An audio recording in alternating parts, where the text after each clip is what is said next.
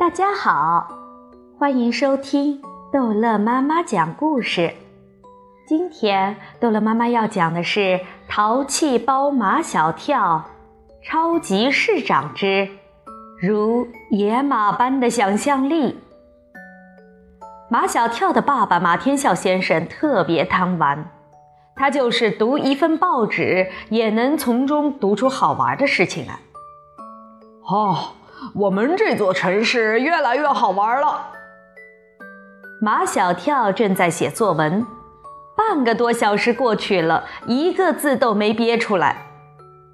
马天笑先生的话刚好把马小跳从憋闷中解放出来。是不是要建迪士尼乐园？马小跳，为什么我一说好玩，你马上就会想到迪士尼乐园呢？香港刚刚建了一座迪士尼乐园，唐飞已经去了。这是一种玩法，但是肯定还有更高级的玩法。马天笑先生从很多张报纸中抽出一张花花绿绿的报纸来，上面画着很有宫崎骏风格的城市。如果咱们来玩一个模拟城市的游戏，老爸。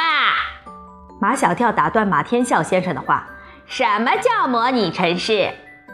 模拟城市完全是你想象中的城市，你可以去竞选这个城市的市长或者部长。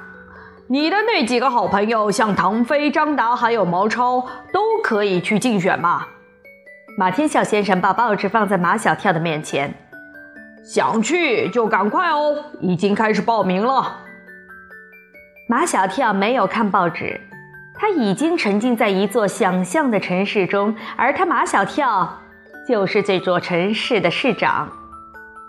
今天，秦老师布置的是半命题作文。我第一次，本来应该在作文课上完成的，可马小跳一个字都没有写出来。秦老师问他为什么写不出来，他说他的第一次太多了。不知道应该写哪一个第一次。现在，马小跳终于找到了一个第一次。他在作文本上写下：“我第一次当市长。”马小跳心潮澎湃，文思汹涌，他的思想像插上了飞翔的翅膀，飞得很高，飞得很远，又像一匹野马，一路狂奔。然而，他手上的笔完全驾驭不了这匹想象的野马。作文写出来了，洋洋洒洒写了三页半。马小跳从来没有写过这么长的作文，从头到尾读了一遍，有些词不达意，有些颠三倒四。总之，马小跳不太满意，他觉得写的不如他想的好。第二天到学校，金老师堵在教室门口。等着收马小跳的作文本。上午第一节课是语文课，语文课不教课文。秦老师又在说，昨天作文课上的作文题，我第一次。陆曼曼，你来说，你昨天写的作文是什么？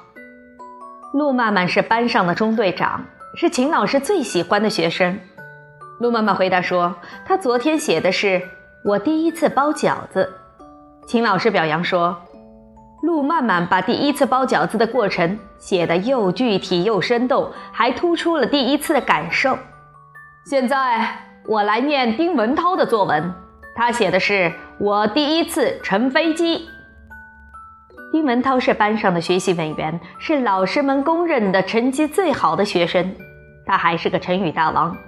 就这篇作文，他起码用了上百个成语，完全就是用成语串起来的一篇文章。课堂上一片啧啧声，那是同学们望尘莫及的感叹声。念完丁文涛的作文，秦老师的总评语是：陆曼曼和丁文涛写的作文有一个共同的优点，都是写自己亲身经历的事情。秦老师话锋一转，说到了马小跳的作文。马小跳，你来说说你的作文写的是什么？马小跳没有听见，刚才秦老师点评陆曼曼的作文，念丁文涛的作文，他都没有听见，他还沉浸在一座想象的城市之中。马小跳的同桌陆曼曼用手肘碰了一下马小跳。秦老师叫你说，说什么？马小跳两眼迷茫望着秦老师。秦老师手里拿着马小跳的作文本，说：“说昨天的作文，你写的是什么？”马小跳说：“我第一次当市长。”全班笑得人仰马翻。马小跳没有睡醒，在做白日梦。他连小队长都没有当过，还想当市长？马小跳奋起反驳：“我怎么没有当过小组长？我当过野炊组小组长。”陆曼曼马上揭穿他：“你只不过当了一天。”马小跳说：“我还当过纪律委员。”陆曼曼又揭穿他。你只不过当了七天，不除掉周日、周六，才当了五天。马小跳没话可说，气得猛喘粗气。秦老师走到马小跳的课桌前，问道：“马小跳，你当过市长吗？”马小跳摇摇头，但又说他想。秦老师不让马小跳往下说：“你想归想，但是你到底没有当过。”所以这篇作文怎么写得出真实感情？完全是一派胡言。如果是考试，你这篇作文肯定不能及格。秦老师拿着马小跳的作文说了一节课，念了一段，评一段，同学们笑一段。马小跳的脸上却毫无表情，仿佛这篇作文与他完全不相干。他依然沉浸在想象的城市里。下课了。马小跳呆呆地坐在他的座位上，没有像往日那样，一听到下课铃声，就像冲锋陷阵的战士，拼命地往教室外面冲。马小跳的三个铁哥们儿都围着马小跳身边。毛超做出巴结的样子：“马小跳，刚才全班的人都在笑你，只有我没笑你。笑了又怎么样？”马小跳的作文那是相当的怪头怪脑，想让我不笑都不行。唐飞刚才笑了，所以他这么说。无情无义。唐飞像一只胖企鹅，向长得像猿猴的毛超扑了过去。你说谁无情无义啊？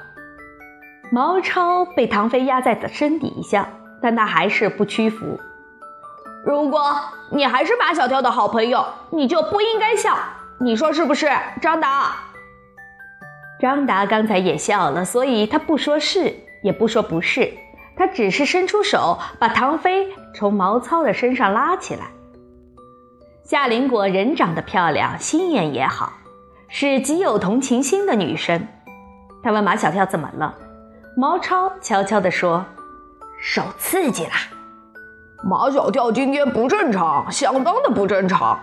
你又不是第一次被秦老师刺激。最近一段时间，唐飞不知道吃错了什么药，几乎每句话都要加一个修饰语“相当的”。马小跳的作文虽然写的有点乱，但想象很丰富，我不觉得有那么可笑。夏林果一半是安慰马小跳，一半说的是真心话。